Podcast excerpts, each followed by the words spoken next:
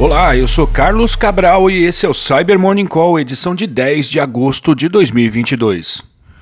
Iniciamos falando sobre o Patch Tuesday de agosto, em que 121 vulnerabilidades foram corrigidas, mas sobretudo sobre a enfim correção da vulnerabilidade no Windows Support Diagnostic Tool, catalogada como CVE 2022-34713, mas que ficou conhecida como Dog Walk. A falha, que tem sido explorada em ataques por aí, foi reportada em janeiro de 2020 e permite a execução remota de código contra o Windows. À época, a Microsoft Microsoft respondeu ao pesquisador que submeteu os detalhes sobre a falha, dizendo que o caso não era um problema de segurança. No entanto, no boletim de ontem, a empresa classifica o problema como de severidade alta, considerando cenários de ataque por e-mail e através de um website especialmente montado para explorar a vulnerabilidade. Outro destaque desse Patch Tuesday vai para a falha CVE 2022-3134, que afeta o Microsoft Exchange, permitindo ao atacante ler e-mails no servidor. Nesse caso, não basta aplicar o patch para sanar a vulnerabilidade, mas também ativar manualmente a feature Extended Protection após a atualização. E a VMware confirmou a existência de exploits públicos para as vulnerabilidades CVE 2022-31656 e CVE 2022-31659. Ela fez isso por meio da atualização de um boletim publicado no dia 2, o qual à época fez parte da pauta do Cyber Morning Call.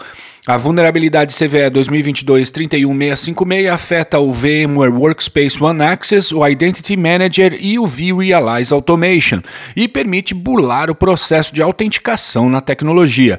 Já a CVE 2022-31659 só está presente no VMware Workspace ONE Access e no Identity Manager, tornando a execução remota de código possível nesses produtos. Atualizar essas tecnologias, sobretudo agora que tem exploits para essas falhas circulando por aí é algo extremamente recomendável. E a Microsoft emitiu um alerta dizendo que os dispositivos Windows com os mais novos processadores que suportam o VAES podem ser suscetíveis a, entre aspas, danos de dados no Windows 11 e no Windows Server 2022. O Vector Advanced Encryption Standard, ou VAES, é uma tecnologia recente introduzida no Windows em 2018 e que foi feita para aprimorar a relação do sistema operacional com o algoritmo AES. Apesar de mencionar essa perda de dados em sistemas que suportam o VAES, a empresa não entrou em mais detalhes sobre como identificar a ocorrência do problema. Na publicação, a Microsoft informa que a falha foi corrigida no Patch Tuesday de maio. No entanto, após a aplicação desse patch, a performance em operações com o AES pode ficar até duas vezes inferior. No intuito de resolver o problema da queda de performance, a Microsoft recomenda a instalação das atualizações de junho e julho.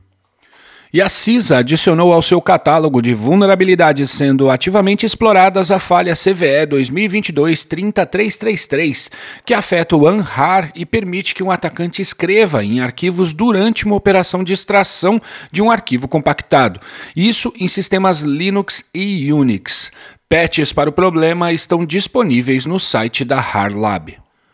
Por fim, a Polícia Federal deflagrou ontem a Operação Singular 2 com o objetivo de combater fraudes contra empresas do comércio eletrônico. Segundo a PF, os membros da organização criminosa são especializados na invasão de plataformas de e-commerce, nas quais comprometem o banco de dados de modo a roubar dados de cartões de crédito. Vale lembrar que os padrões da indústria de cartões de pagamento proíbem o armazenamento dos dados de cartão a não ser que estes sejam criptografados e sem o código código de segurança.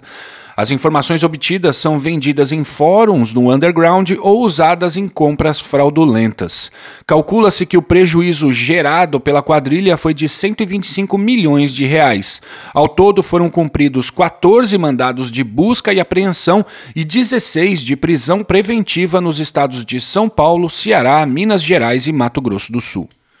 E é isso por hoje, mas antes de eu ir, eu gostaria de recomendar um artigo do Manuelito Filho e do Moacir Bezerra, publicado ontem no Side Channel, o blog técnico da Tempest.